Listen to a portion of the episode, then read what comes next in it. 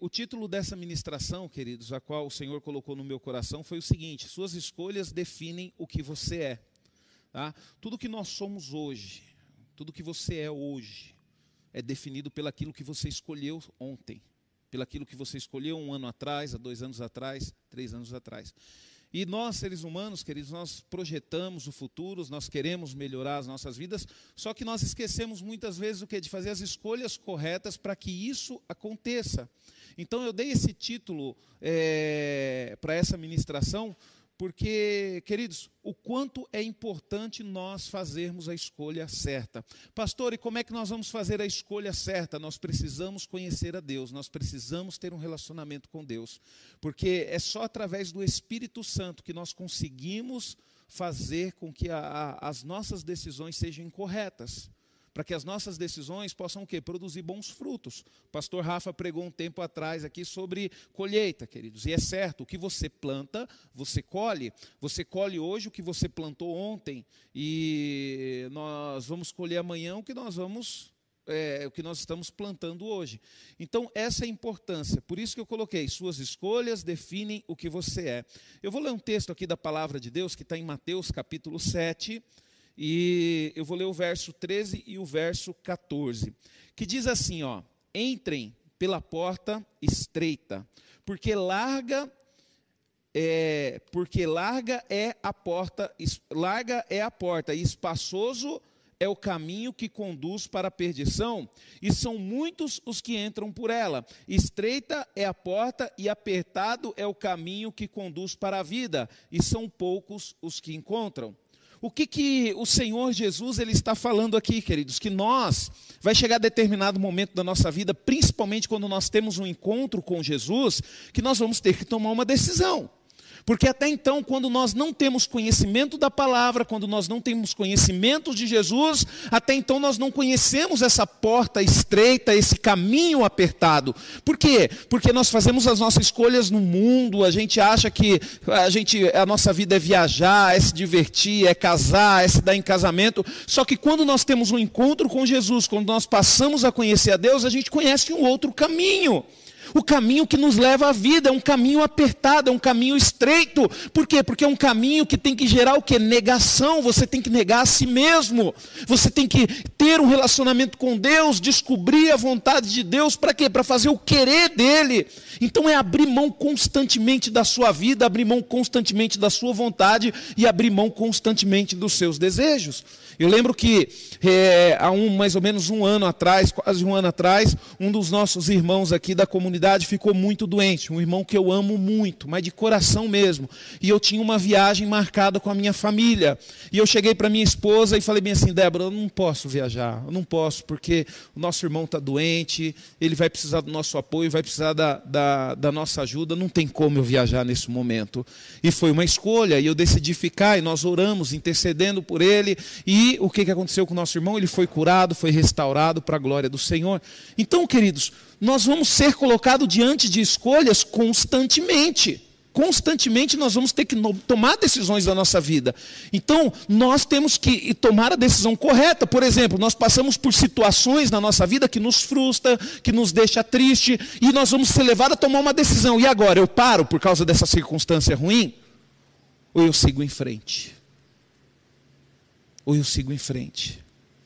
Então, queridos, um conselho que eu dou para você: não pare, segue em frente.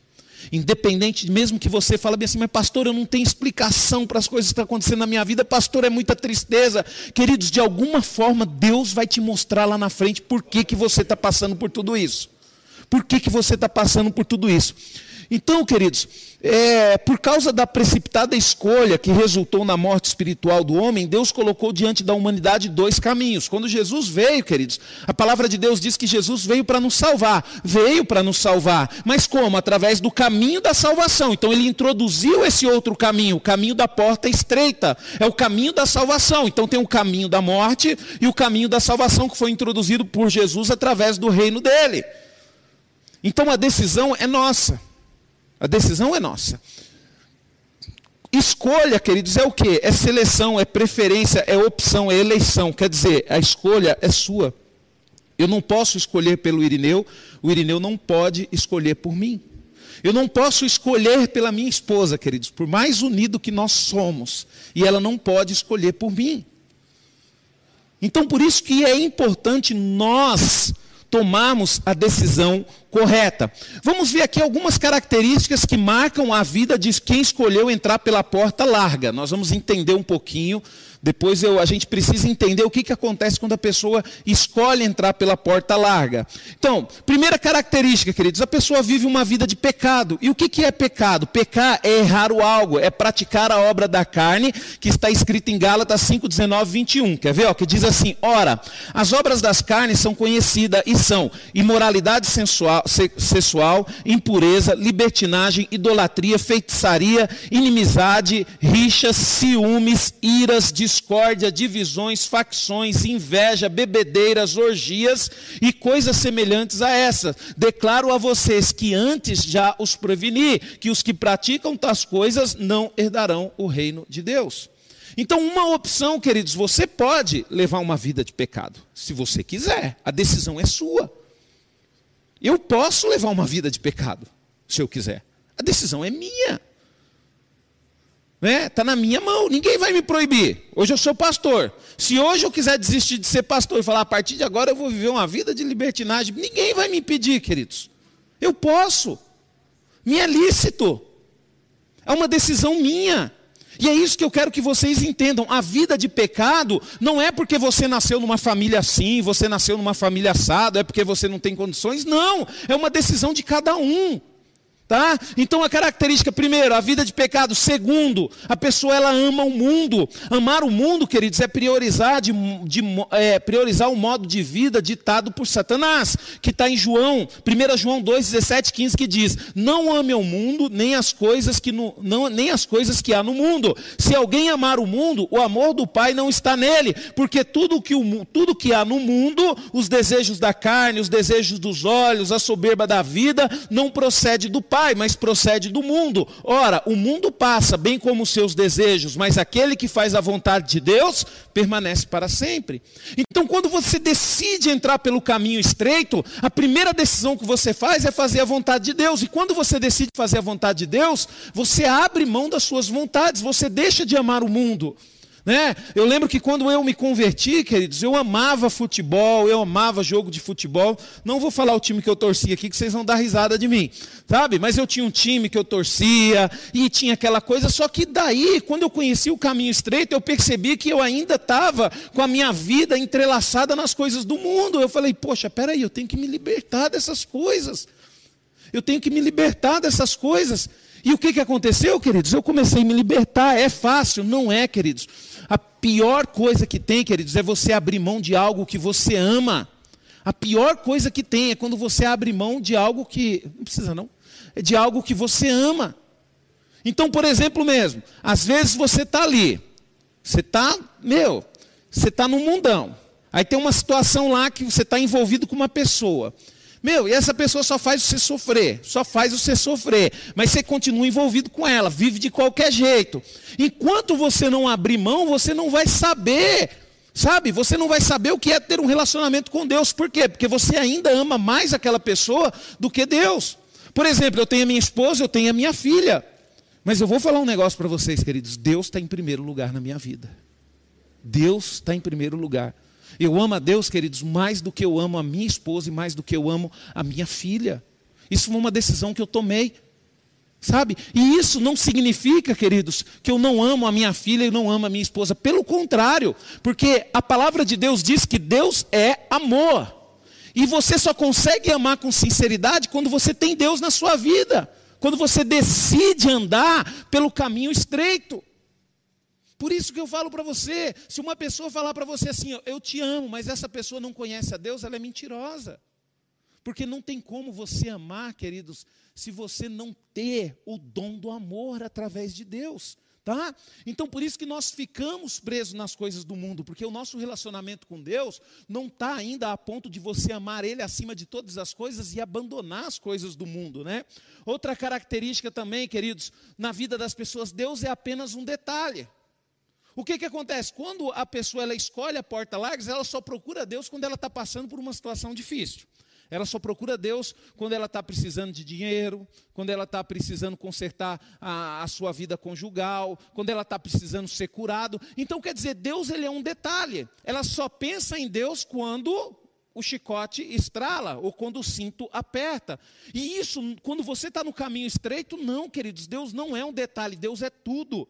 Tudo que você faz, você lembra dele. Você levanta de manhã, na hora que você levanta de manhã, você senta na mesa para tomar um café, você agradece a ele, ô oh, Senhor, obrigado por esse café, Senhor. Ô oh, Senhor, seja bem-vindo, toma café aqui comigo, Senhor. Ô oh, Senhor, eu vou sair para um dia de luta, me abençoa. Aí quando você chega na sua luta, no seu trabalho, você, Deus, me abençoa, me dê sabedoria, me dê... você começa começa a envolver Deus nas coisas. Deus ele deixa de ser um detalhe e ele passa a ser o quê? Ser fundamental na sua vida, ele começa a fazer parte, tudo que você fizer, todas as decisões que você tomar, você envolve Deus.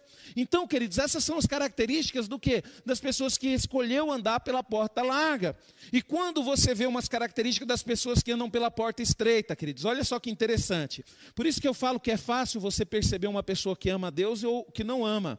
Por exemplo, a pessoa que decide andar pela porta estreita, decide servir a Deus, primeira coisa, ela renuncia a si mesma. Ela abre mão das suas vontades. Não é mais o que ela quer, mas é o que Deus quer para ela.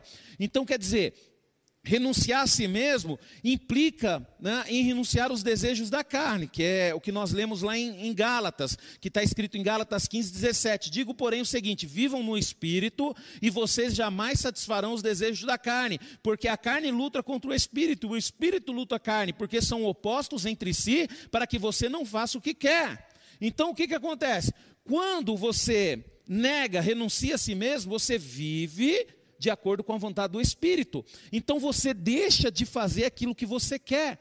Por exemplo, uma coisa que você gosta muito de fazer, você vai ter o discernimento através do Espírito que não, um, que não agrada a Deus. Aí você fala: puxa vida, isso não agrada a Deus, eu tenho que deixar de fazer isso. Puxa vida, isso não agrada a Deus.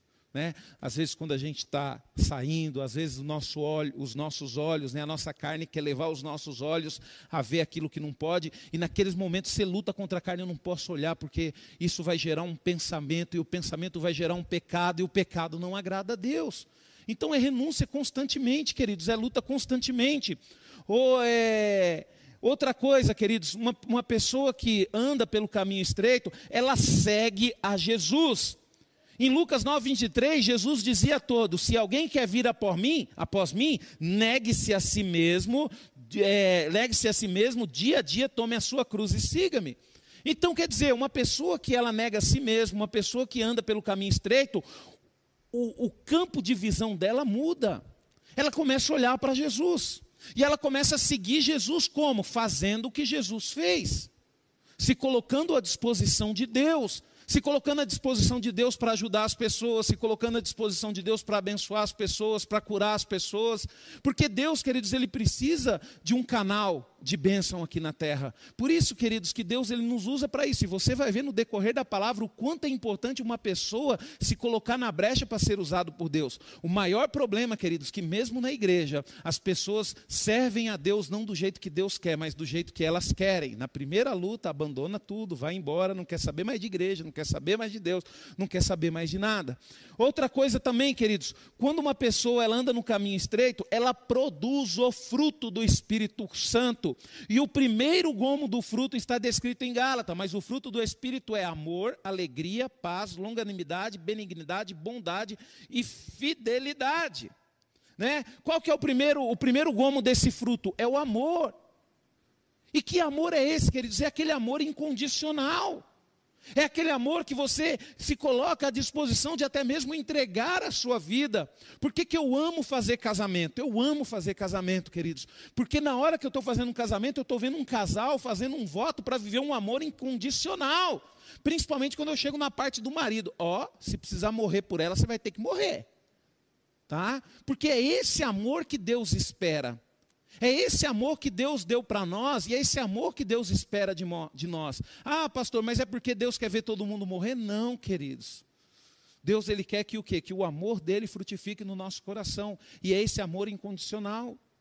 Né? O amor incondicional que um pai sente por um filho, que uma mãe sente por um filho. Eu tenho certeza hoje que se de repente eu viver numa situação onde ou morre eu ou morre a minha filha, eu não vou pensar duas vezes, eu vou no lugar dela Isso já está definido na minha mente. Sabe, queridos? Então a pessoa, quando ela é, ela, ela vive no espírito, ela produz esse fruto, o amor. E outra coisa também, quando uma pessoa decide, queridos, andar por esse caminho, ela suporta a rejeição. Sabe, aquela pessoa que está pouco se lixando para o que as pessoas dizem. Né? Às vezes as pessoas chegam e falam assim, ei pastor, você está barrigudo. Estou mesmo. Glória a Deus, aleluia. Sabe, queridos, isso não vai me diminuir. Né? Às vezes a pessoa faz uma festa, não vou convidar o pastor não, porque o pastor come demais. Glória a Deus, vou continuar amando a pessoa. Vou continuar conversando, e se eu fizer uma festa, vou convidar ela também. Por quê, queridos? Porque eu já suporto a rejeição. Não tem problema eu ser rejeitado pelo mundo, porque Deus já me aceitou. E se Deus me aceitou, eu tenho tudo. Eu não preciso a aceitação das pessoas. Eu não preciso que as pessoas cheguem para mim e falem: É, pastor, eu estou aqui porque o senhor prega bonito, né? Mas o dia que o senhor começar a dar lapada na gente, eu vou embora. Eu não fico preocupado com isso, queridos. A minha preocupação é fazer a vontade daquele que não me rejeitou, daquele que se entregou por mim na cruz, daquele que, sabe, abriu mão da sua vida, pegou os meus pecados e se entregou. Eu fui aceito por ele. Ele me aceitou há mais de dois mil anos atrás na cruz do Calvário. Então eu estou pouco me lixando para se as pessoas me aceitam ou não.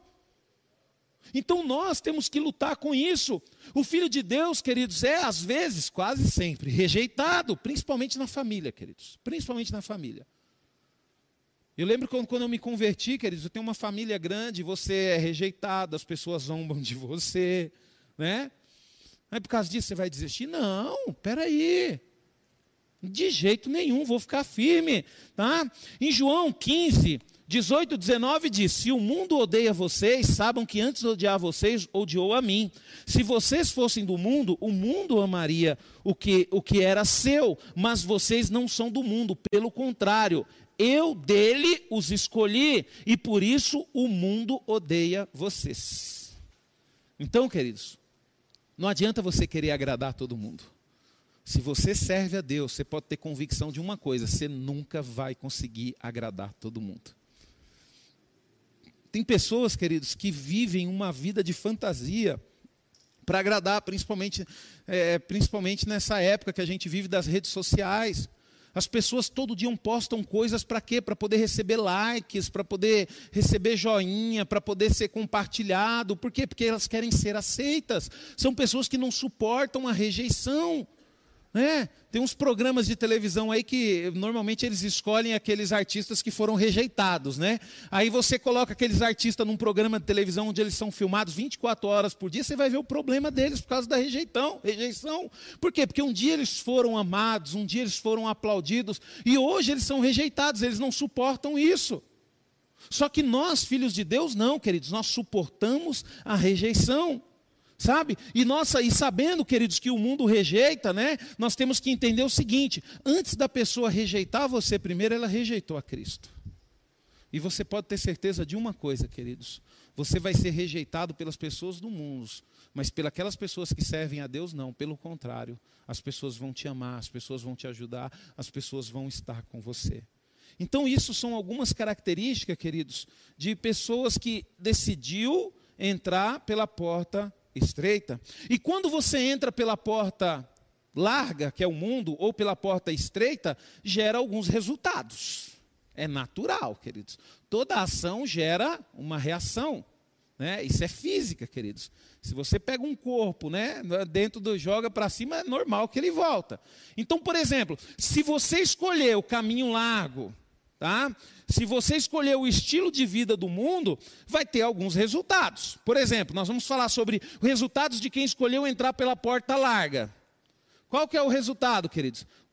Pranto e ranger de dentes. Mateus 10, 28. Não temam o que matam o corpo, mas não podem matar a alma. Pelo contrário, temam aquele que pode perecer, que pode fazer perecer no inferno, tanto a alma como o corpo.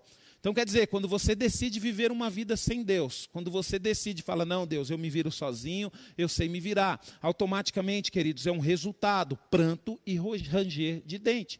Você não vai para o céu, você vai para outro lugar. Né? Outra coisa, sofrimento eterno. Apocalipse 20, 10 diz: O diabo que os tinha enganado foi lançado no largo de fogo e enxofre, onde já se encontra a besta e os falsos profetas, e serão atormentados dia e noite para todo o sempre. Sofrimento eterno. Outra coisa, né? além de ser o sofrimento eterno, sofrimento da alma e do corpo. Não temam os que matam o corpo, mas não podem matar a alma. Pelo contrário, temam aquele que pode fazer perecer no inferno tanta alma como o corpo. Outra coisa também, queridos, que quando vocês resolvem escolher esse estilo de vida longe de Deus, sofrimento e solidão nas trevas eternas. Segundo Pedro 2,17, estes tais são fontes sem águas, névoas levadas pela tempestade, para os quais está reservado a mais profunda escuridão. Consequências, queridos. A nossa vida é gerada de consequências, né? Infelizmente, queridos, é, hoje em dia nós temos dificuldades de ver essa geração de hoje compreender isso. Eu não tenho muita dificuldade, por quê? Porque meu pai me criou de uma forma a qual eu tinha consequências. Eu, por exemplo, tinha uma tarefa lá que eu tinha que fazer em casa. Meu pai chegava e falava: sua tarefa é essa, é essa. Se não fizer, apanha. Então, quer dizer, chegava no final do dia, eu não fiz. Meu pai falou bem assim: eu não estou batendo em você porque eu quero, eu estou batendo em você porque você quer. Porque você quer apanhar, porque eu falei para você fazer. E eu falei para você, se não fizer, você apanha. Então, se você não fez, você escolheu apanhar, então você vai apanhar. Mas não é porque eu quero bater em você, é porque você quer apanhar. E, é, e a vida é a consequência, queridos. Deus, Ele não quer lançar a gente no inferno. Deus, Ele não quer lançar a gente no inferno. As pessoas vão para lá porque querem. Porque é uma decisão delas, porque elas decidiram escolher. Eu quero viver a vida do meu jeito da minha forma, eu quero fazer tudo do jeito que eu quero. Então Deus não pode fazer nada por nós.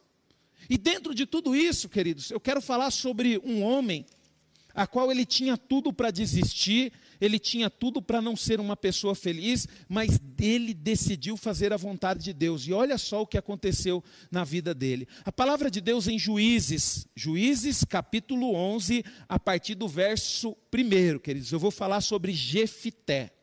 O nome Jefité significa Deus livra. Olha só que maravilha, hein? O nome Jefité significa Deus livra. Presta atenção nesse homem, queridos. Presta atenção na vida dele e você vai poder observar que ele tinha tudo para desistir. Ele passou pela rejeição, ele não veio do, do, sabe, de uma origem muito boa. E olha só o que a palavra de Deus diz, ó, Jefité capítulo 1, é, capítulo 11, do verso 1 ao 3. Diz assim, ó: Jefité, o gileadita, era homem valente, porém filho de uma prostituta. O pai dele se chamava Gileade. Gileade também teve filhos da sua esposa. Esses filhos cresceram e expulsaram Jefté, dizendo: Você não herdará nada na casa do nosso pai, porque é filho de outra mulher. Então Jefté fugiu da presença dos seus irmãos e foi morar na terra de Tobi. Só até aqui, queridos. Queridos, Jefté, ele nasceu até numa família próspera. Só que Jefité, queridos, ele nasceu através de um relacionamento que o pai dele teve fora do casamento, um relacionamento que o pai dele teve com uma prostituta, com uma meretriz.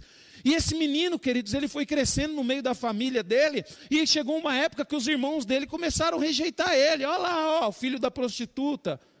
Queridos, a pior coisa que tem, queridos, é quando nós somos rejeitados pela nossa família. Por quê, queridos? Porque a família é um lugar onde nós esperamos ser amados. Se a sua família não te ama, onde você vai encontrar amor? Então você imagina uma pessoa ser rejeitada pela sua própria família, queridos, ele podia desistir de tudo. Quer dizer, filho de uma prostituta, rejeitado pelos próprios irmãos.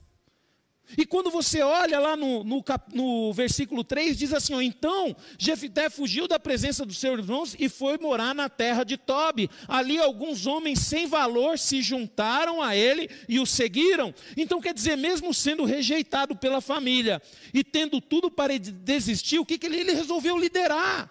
Ele resolveu continuar a vida dele. Sabe, queridos, e a palavra de Deus aqui eu acho fantástica, porque diz: ali alguns homens sem valor se ajuntaram a ele e o seguiram.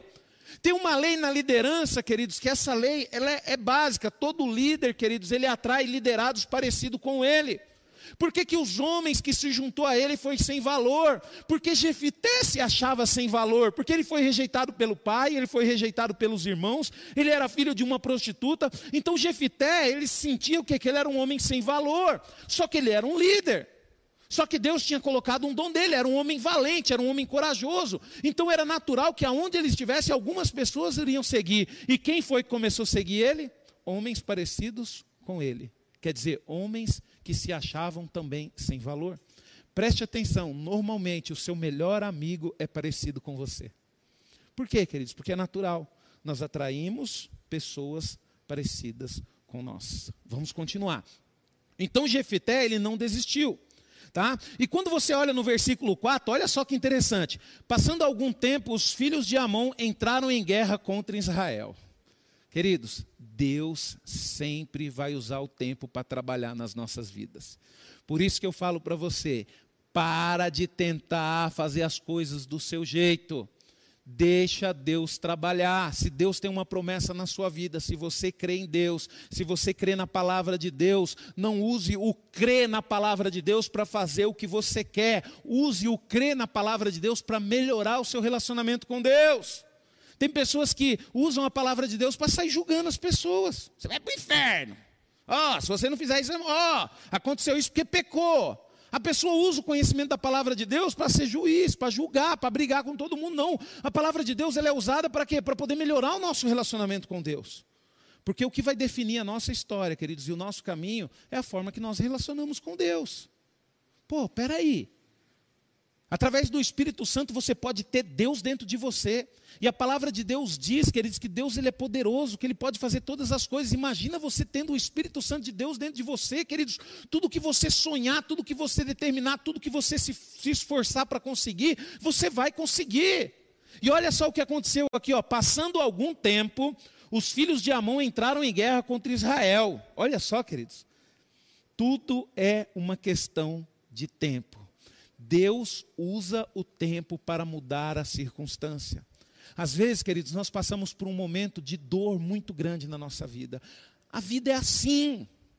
Não tem jeito, não tem como a gente fugir das frustrações.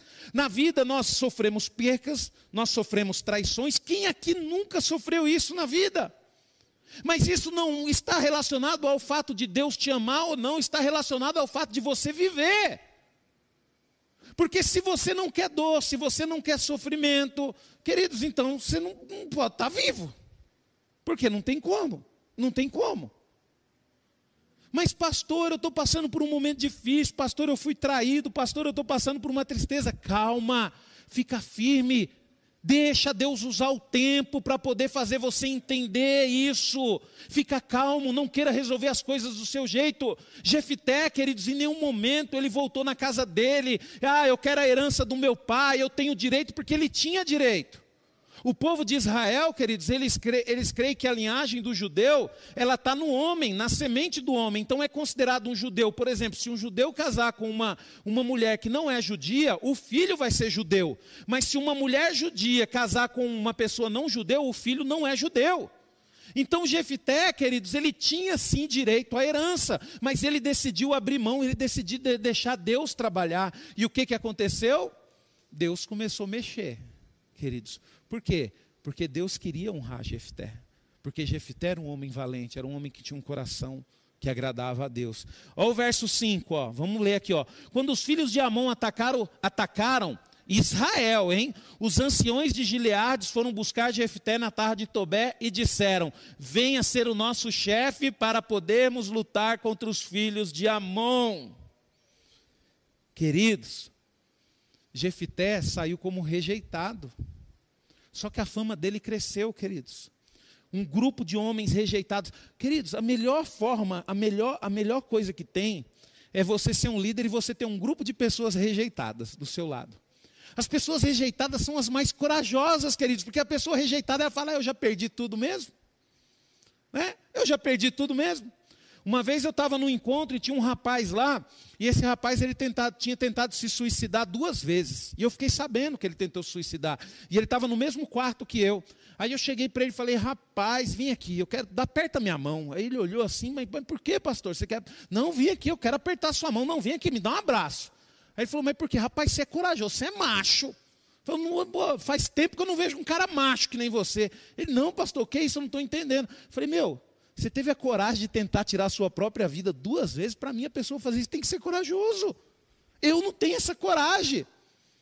Aí eu cheguei para ele e falei, rapaz, use essa coragem que você tem, já que você não quer saber da sua vida mesmo, que você tentou tirar ela duas vezes, entrega ela para Jesus. Aí ele olhou assim para mim, é mesmo, né, pastor? Falei, é, rapaz, isso é muita coragem.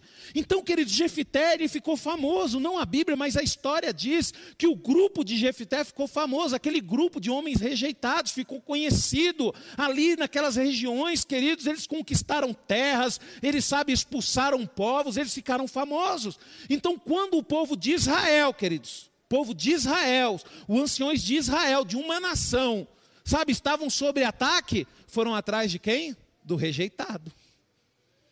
Sabe, do filho da prostituta. Jefté, vem. Mas por que, que vocês? Não, venha liderar sobre nós. Venha para ser juiz nosso. Queridos, Jefté, ele saiu rejeitado e ele voltou como juiz de Israel. Quer ver, ó? Verso 6. E disseram a Jefté: Venham ser nosso chefe para podermos lutar contra os filhos de Amon. Porém, Jefté diz aos anciões de Gileades: Vocês não são aqueles que me odiaram? E me expulsaram da casa de meu pai? Por que vêm a mim agora quando estão em aperto? Os anciões de Gileades responderam a Jevitar: É por isso que agora estamos voltando a você. Venha conosco e lute contra os filhos de Amon. Seja o nosso chefe sobre todos os moradores de Gilear. Então Jefité perguntou aos anciões de Gileades: se vocês me fizerem voltar para combater os filhos de Amon, o Senhor os entregar às minhas mãos, então eu serei chefe de vocês? E os anciões de Gileades responderam: O Senhor é nossa testemunha de que faremos como você diz. Então Jefité foi com os anciões de Gileades e o povo o pôs por cabeça e chefe sobre si. E Jefité proferiu todas as suas palavras diante do Senhor em Mispa. Queridos, rejeitado passou a ser um líder. Mas por quê? Por causa da decisão dele. Jefité, ele poderia pegar o grupo dele e falou: agora eu vou lá e vou matar todos aqueles que me rejeitaram. Só que ele não fez isso, queridos. Por quê? Porque Jefté tinha um relacionamento com Deus. Quando você tem um relacionamento com Deus, você não está preocupado com a rejeição. E quando nós olhamos para pessoas que tomaram decisões sábias, nós oramos para Raabe, queridos. Raabe, queridos, era uma prostituta, era uma meretriz em Jericó. Quando os espias entraram lá, queridos, para poder visitar a terra e os soldados ficaram sabendo, ela tomou uma decisão. Ela acreditou que aqueles homens eram homens de Deus e ela resolveu esconder aqueles homens lá. E foi a melhor decisão da vida dela, queridos. Foi a melhor decisão. Ela teve coragem, queridos. Ela enfrentou os soldados da cidade dela inteira. Ela corria o risco de morrer, ela corria o risco de matar toda a família dela, mas ela tomou a decisão de esconder aqueles homens porque ela tinha convicção que aqueles homens eram homens de Deus. E o que aconteceu com a Raabe, queridos, foi a única pessoa de Jericó que não morreu, a única família que não morreu por causa da escolha dela, por causa da decisão dela, queridos. E outra coisa, ela entrou na linhagem de Jesus, ela entrou na linhagem do rei Davi, uma prostituta. O nome dela foi imortalizado na palavra de Deus. Ela se sentia, queridos, no meio do povo dela, uma pessoa desprezada. Só que ela tomou uma decisão correta. Ela viu que aqueles homens eram homens de Deus e ela resolveu ali ajudar aqueles homens. Outra também, mulher que estava numa situação difícil, a Ruth. A Ruth tinha acabado de se tornar viúva. Né? E o cunhado dela também morreu. O sogro também morreu. Só ficou ela, a sogra dela e a outra cunhada dela, a esposa do, do cunhado dela. Chegou uma hora que Noemi, a sogra dela, falou bem assim: Não, Ruth, ó, você está livre. Eu não tenho mais filhos para dar em casamento para você, então você está livre, vai viver a sua vida. A outra, queridos, ela foi embora, mas Ruth não. Porque Ruth sabia que a sogra dela era uma mulher de Deus. Ela sabia que Noemi era uma mulher de Deus. Noemi tinha falado do amor de Deus para ela. E ela tomou uma decisão tão séria, queridos, que resumindo, ela falou bem assim: Sogra, eu vou com você, custe o que você quiser. Aonde você morrer, morrerei eu ali também. E ela decidiu, queridos, seguir a sogra dela. Passou por luta? Passou, queridos. Mas o tempo passou e Deus recompensou a vida de Ruth. Ruth foi bisavó do rei Davi. Casou, teve filhos, teve uma vida próspera, abençoada. Mas por quê? Por causa da escolha. Ela fez a escolha certa. Ela poderia escolher, queridos. Ninguém ia crucificar ela se ela abandonasse a sogra. Mas ela escolheu ficar do lado dela, firme. Por isso, queridos, que eu falo que no reino de Deus nós temos que ter coragem, temos que ter disposição. Né? Outra coisa, queridos, também, eu quero ler isso daqui, que você vai ver isso aqui. Eu vou falar sobre um dos valentes de Davi. Eu amo o, o, a história dos valentes de Davi nós vamos falar sobre um dos principais. Os valentes de Davi, os principais, eram mais ou menos 30.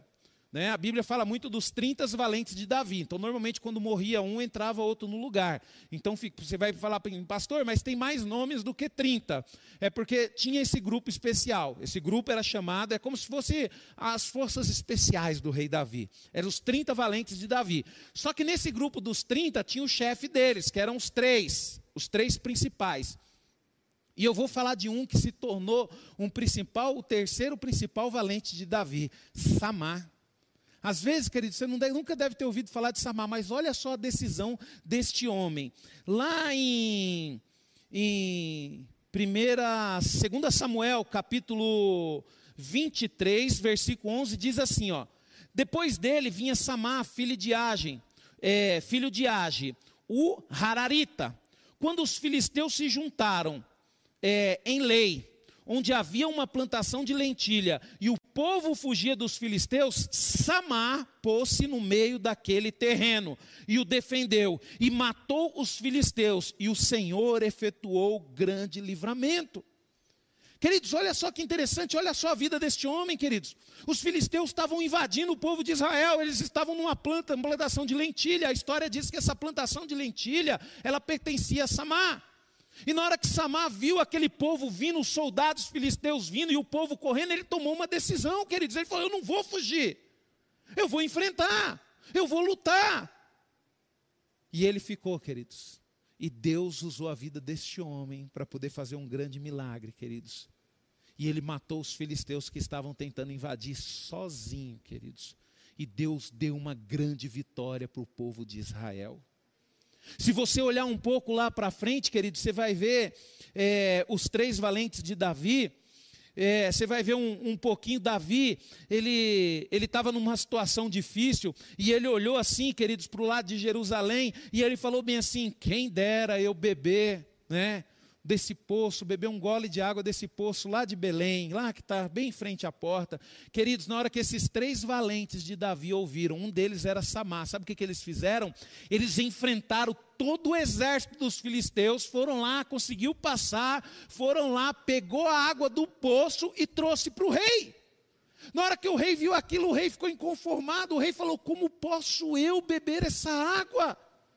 Vocês deram a vida de vocês para trazer um pouquinho de água para mim. Como posso eu beber dessa água? Diz que o rei Davi, ele achou tão nobre, queridos, que ele pegou a água e ele ofertou a Deus.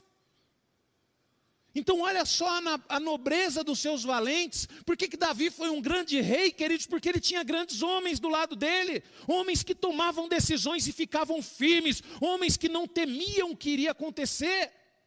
Nós estamos vivendo dias, queridos, que é impressionante. Quanto mais medo a população fica, mais doente a população fica. Mais doente você fica. Nós temos que começar, queridos, ter coragem, nós temos que começar, sabe, ter ousadia, ficar firme nas nossas decisões. Eu lembro que quando eu me converti, queridos, eu só dava desgosto para meu pai e para minha mãe. Né?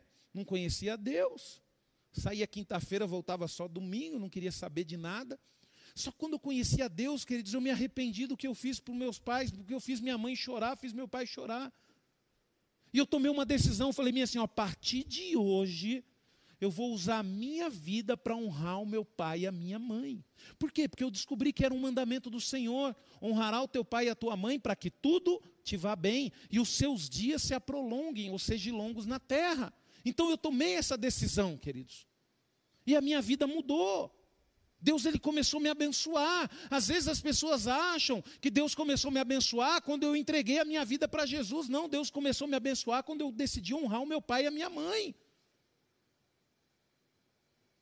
E também, queridos, quando eu entreguei a minha vida para Jesus, eu estava com 20 anos de idade, foi tão maravilhoso que eu falei para o Senhor: falei, Senhor, a partir de hoje eu vou fazer um voto com o Senhor, nunca mais eu vou sair da tua presença.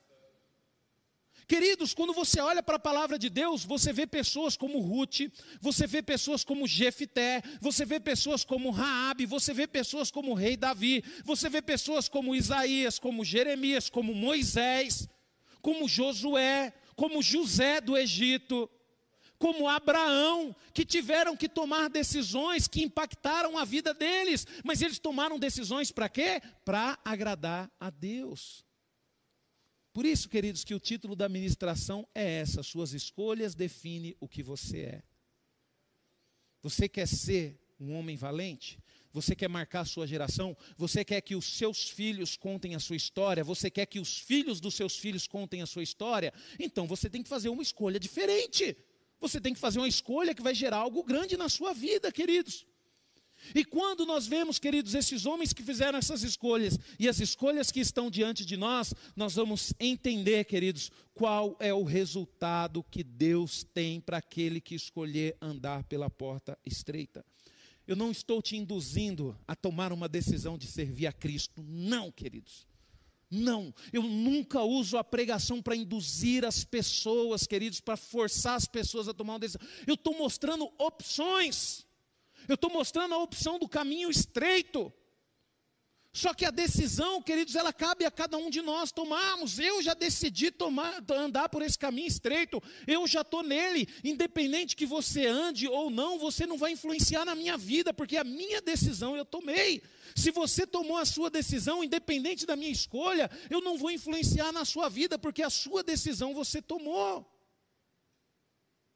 Primeira, queridos, quando você escolhe a porta estreita, você tem direito à vida eterna.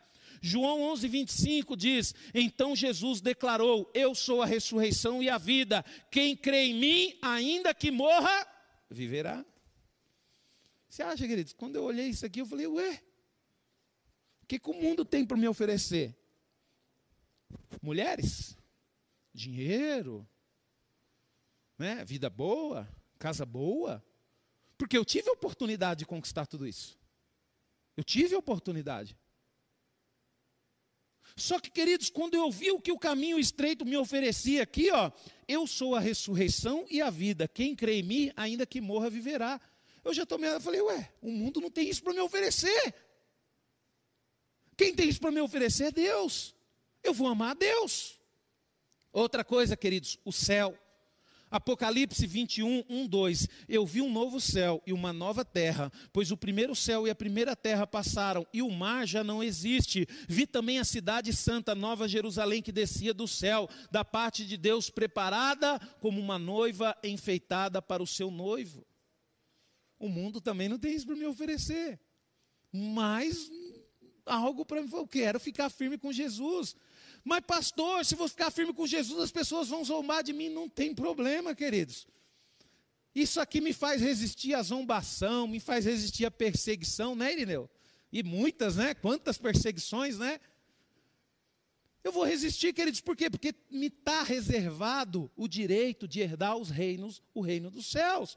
Outra coisa, queridos, o paraíso. 2 Coríntios 12, 2, 3. Conheço um homem em Cristo que há 14 anos foi arrebatado até o terceiro céu. Se isso foi no corpo ou fora do corpo, não sei. Deus sabe. Eu sei que esse homem, se no corpo ou sem o corpo, não sei. Deus sabe. Foi arrebatado ao paraíso e ouviu a palavra.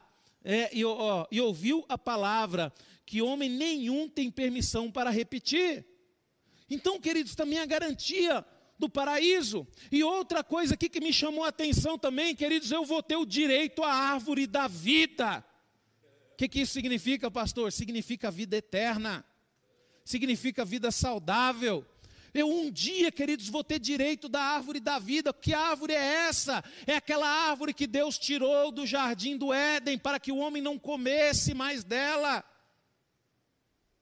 Queridos, olha só, Apocalipse 2,7: quem tem ouvidos, ouça que o Espírito diz à igreja: ao vencedor darei o direito de se alimentar da, da árvore da vida que se encontra no paraíso de Deus. Deus deu ao homem, queridos, o livre-arbítrio. E esse poderá escolher a vida eterna com Cristo ou tormento, tormento eterno reservado para o diabo e os seus anjos. Esses lugares até então abstratos, queridos, para a humanidade, né? Mas eles existem e serão locais de habitação eterna. Quando Cristo reunir todos os povos no julgamento das nações, ele irá separar os salvos dos perdidos, como um pastor separa os bodes das ovelhas. Vai haver um momento, queridos, que nós vamos ser separados. Vai haver um momento que o mundo não vai mais. O mundo, queridos, eles tanto nos criticam, eles tanto nos perseguem. Queridos, o mundo, queridos, sempre sabe, não, não, suporta. Um dia, queridos, eles vão sentir falta de nós. Por quê? Porque nós vamos ser separados. Deus ele vai separar aqueles que são deles e ele vai levar para junto deles. E hoje eu apresento isso para você e eu te pergunto, qual a decisão que você irá tomar a partir de hoje? Você que está em casa, qual a decisão que você está tomando diante da sua família, diante da criação dos seus filhos? Você está criando seus filhos para serem homens e mulheres covardes? Você está levando a sua família a buscar a Deus? Você está apresentando Deus para a sua família? Ou você não está preocupado com as suas vontades e com os seus desejos? Assim como Ruth, assim como Moisés, assim como Davi, queridos, assim como Raabe, assim como a rainha Esther, assim como Jesus, queridos. Hoje, Deus ele tem colocado diante de nós. Ou você escolhe os caminhos dele, ou você escolhe os caminhos que não levam a ele. Jesus, queridos, teve um certo momento na vida dele que você vai perceber que a parte dele homem falou mais alto. Quando Jesus ele percebeu, queridos, que ele ia suportar o pecado de toda a humanidade e que ele ia morrer naquela cruz, ele ali deixou um pouco a humanidade entrar no coração dele. E ele falou: Pai, se possível, afaste-se de mim esse cálice. Mas sabe o que, eu amo Jesus, queridos? Porque no mesmo momento, queridos, Jesus ele falou: Mas Senhor, que não seja feito a minha vontade, mas que seja feito a tua vontade.